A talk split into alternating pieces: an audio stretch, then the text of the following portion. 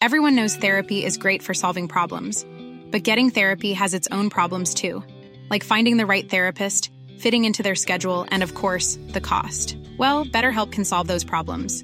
It's totally online and built around your schedule. It's surprisingly affordable too. Connect with a credentialed therapist by phone, video, or online chat, all from the comfort of your home. Visit betterhelp.com to learn more and save 10% on your first month.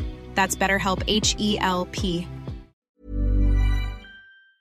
Bueno, pues sí, hoy eh, en manos del secretario de Gobierno José Alfonso Suárez del Real se entregó el segundo informe de gobierno de la jefa de gobierno, Claudia Sheinbaum, esto ante el Congreso Capitalino. Y nos da mucho gusto saludar en la línea telefónica a José Alfonso Suárez del Real, secretario de Gobierno de la capital. ¿Cómo está, secretario? Muy buenas noches. Encantado, muy buenas noches, Manuel. Un placer en saludarte a ti y a Brenda y a través de ustedes a sus radio escuchas. Bueno, pues antes que nada, qué bueno que, ya está mejor. Supimos que tuvo ahí pues unos días este un poco amargos, ¿no? Desde casa trabajando por este tema del COVID. Pero Efectivamente, por eso digo que el 1, 2, 3 lo debemos de cumplir todos, funcionarios o no funcionarios. Qué bueno que ya anda. Cubrebocas, eh, sana distancia y lavarse las manos de manera muy recurrente. Así es. ¿Cuál es el estado de la Ciudad de México, el estado que guarda la capital en estos momentos, una vez entregado el segundo informe, secretario? Mire, eh, diría yo que es un ejercicio de reflexión y de eh, transparencia mucho, muy profundo el que contiene este segundo informe de gobierno, en donde además del fundamento jurídico que obviamente tenemos que invocar para hacerlo llegar a los representantes populares, los 66 legisladores del Congreso, el primer tema que aborda la jefa de gobierno es precisamente la estrategia COVID-19 prácticamente está, eh, se está informando desde el momento mismo en que se determinó eh, el, aplicar el quédate en casa a finales del mes de marzo hasta prácticamente eh, agosto. Estamos eh, eh, dando la información puntual de todas las acciones de gobierno que se han venido llevando a cabo, sean estas administrativas o sean estas presupuestales económicas, así como en la cuestión del fortalecimiento del sistema de salud de la Ciudad de México y la coordinación con el sistema de salud federal así como con los privados, a efecto de poder llevar a mejor puerto esta situación inédita e inesperada. El segundo tema es la austeridad republicana y el buen gobierno. Es evidente que eh, esta ciudad enfrenta, como cualquier ciudad en el mundo, como eh, cualquier país, lo mismo que en eh, México, una situación económica difícil, derivada de una serie de eh, descalabros económicos que se venían registrando desde hace un quinquenio, pero que de una forma u otra la economía mundial permitía que se fueran subsanando ciertas situaciones, pero que COVID-19 inhibe e impide porque paraliza la producción de los países en todos los sentidos de la palabra, sea comercio, sea industria, sea turismo, sea lo que sea, por lo menos durante seis semanas se va paralizando de manera paulatina conforme iba avanzando el virus y eso ha generado pues eh, la existencia de ausencia de recursos de pagos de impuestos que en el caso de la Ciudad de México eh, llegan a mediados de año es decir, al mes de julio al corte, cercanos a los 18 mil millones de pesos que no se han ingresado y que evidentemente sabemos que no es posible ingresar porque la gente no estaba trabajando, no estaba produciendo. Tercero, pues hablamos de la igualdad y los derechos, es decir, a partir de este de la página 129 que tiene la introducción, la jefa de gobierno hace un pormenorizado informe sobre lo que son sus seis ejes de gobierno. Mm. Igualdad de derechos, ciudad sustentable, más y mejor movilidad, Ciudad de México, capital cultural de América, que conozco bastante bien por mi anterior cargo, el cero agresión y más seguridad, y ciencia, innovación y transparencia.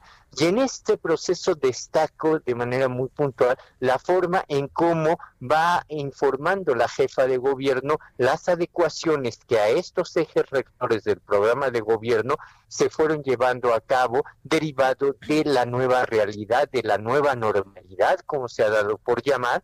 Entre ellos yo destaco, por ejemplo, el hecho de que la gran eh, actividad cultural presencial que se tuvo el año pasado, en este año se transforma en una eh, enorme actividad virtual que prácticamente lleva más de 70 millones de impactos, más de 20 millones de visitantes y la vinculación con cuatro ciudades en el mundo que intercambian eh, por plataformas culturales y eso ha permitido este eh, seguimiento a pesar del tiempo de muchas de estas actividades. Lo mismo ha ocurrido en la cuestión de seguridad, se ha incrementado definitivamente a favor de evitar las agresiones y generar con ello mayor seguridad.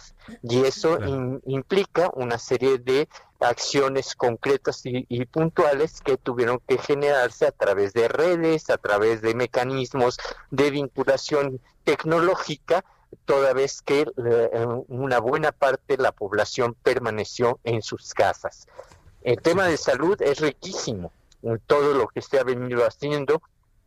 Yo prácticamente a un mes de haber tomado el cargo, verdaderamente quedo sorprendido de la eh, disciplina del gabinete de salud que todos los días se reúne a efecto de eh, eh, conocer las mediciones del número de ingresos, el número de eh, altas que se dan en cada uno de los hospitales públicos o privados de la Ciudad de México y de la zona metropolitana, así como cosas tan importantes como es los tiempos de respuesta de las ah, ambulancias, ya sean de las ambulancias que dependen directamente del gobierno de la Ciudad de México o aquellas que hacen los traslados del IMSS o del ISTE.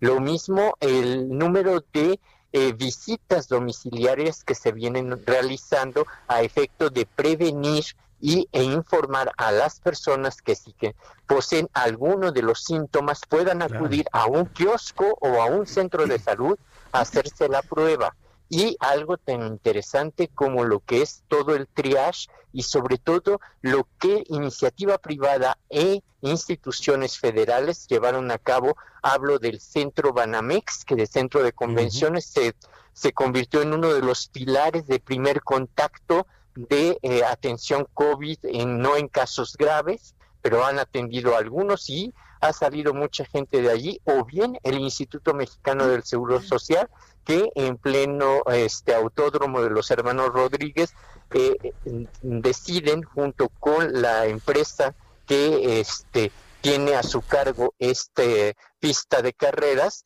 una zona para tener una eh, un área eh, temporal de atención a COVID. Sin duda, y preguntarle eh, cómo ha transformado eh, para, para, vaya, informes posteriores y legislación posterior, toma de decisiones posteriores en, el gobierno local, la pandemia del COVID es algo que todavía por lo menos nos quedan varios meses según los patrones que se han presentado en otros países y en otras ciudades. Efectivamente, efectivamente, y que es por eso por lo que tenemos que ir de forma gradual, tratando de nivelar algo que la doctora Sheinbaum tiene muy clara y lo expresa muy bien en el informe, es compensar las necesidades de salud, que son una prioridad, y las necesidades económicas de la gente, que es otra prioridad.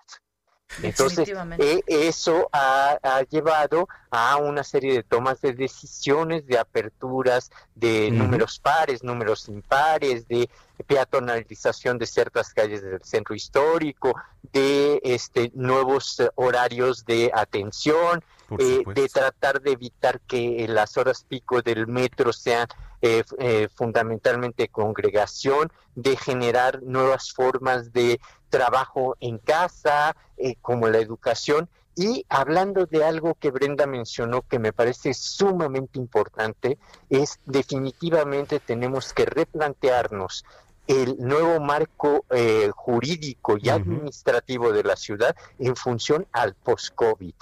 Porque ninguna ley contemplaba una situación así. ¿eh? no, por supuesto. Pero, ni la Constitución, vamos, la Constitución, pese a que en 1918-19 eh, vino la gripe española, lo único que conservamos de aquel de aquella terrible experiencia son cuatro puntos que aparecen en el artículo en el artículo relativo a las facultades de la Cámara de Diputados. ¿Mm? Bueno, este vamos a estar muy pendientes al informe de la jefa de gobierno ahora el 17 de septiembre de manera virtual. Y ya nada más para finalizar de manera muy rápida, secretario, este cómo le van a hacer ahora para las fiestas patrias? ¿Van a negociar con, con las personas que se mantienen ahí con estas carpas en el Zócalo? ¿Es competencia eh, federal? El, ¿Cómo el, el, día el día de ayer logramos un muy buen acuerdo con la el, la comunidad del gobierno indígena en México que tenía la mayor parte de las carpas. Ayer por la noche ellos mismos se levantaron. Eh, eh, tanto la Secretaría de, Gobernación como nosotros como Secretaría de Gobierno estamos eh, dialogando con los otros dos pequeños plantones que quedan a efecto de que quede la plancha del Zócalo Capitalino y sus alrededores totalmente vacía porque no habrá un grito público, será virtual. Ah, bueno, pues estaremos muy pendientes. Secretario, pues como siempre, muchísimas gracias por haber platicado con nosotros aquí en este espacio, Espacio Capitalino, y estaremos en comunicación si lo permite. Cómo no, con muchísimo gusto.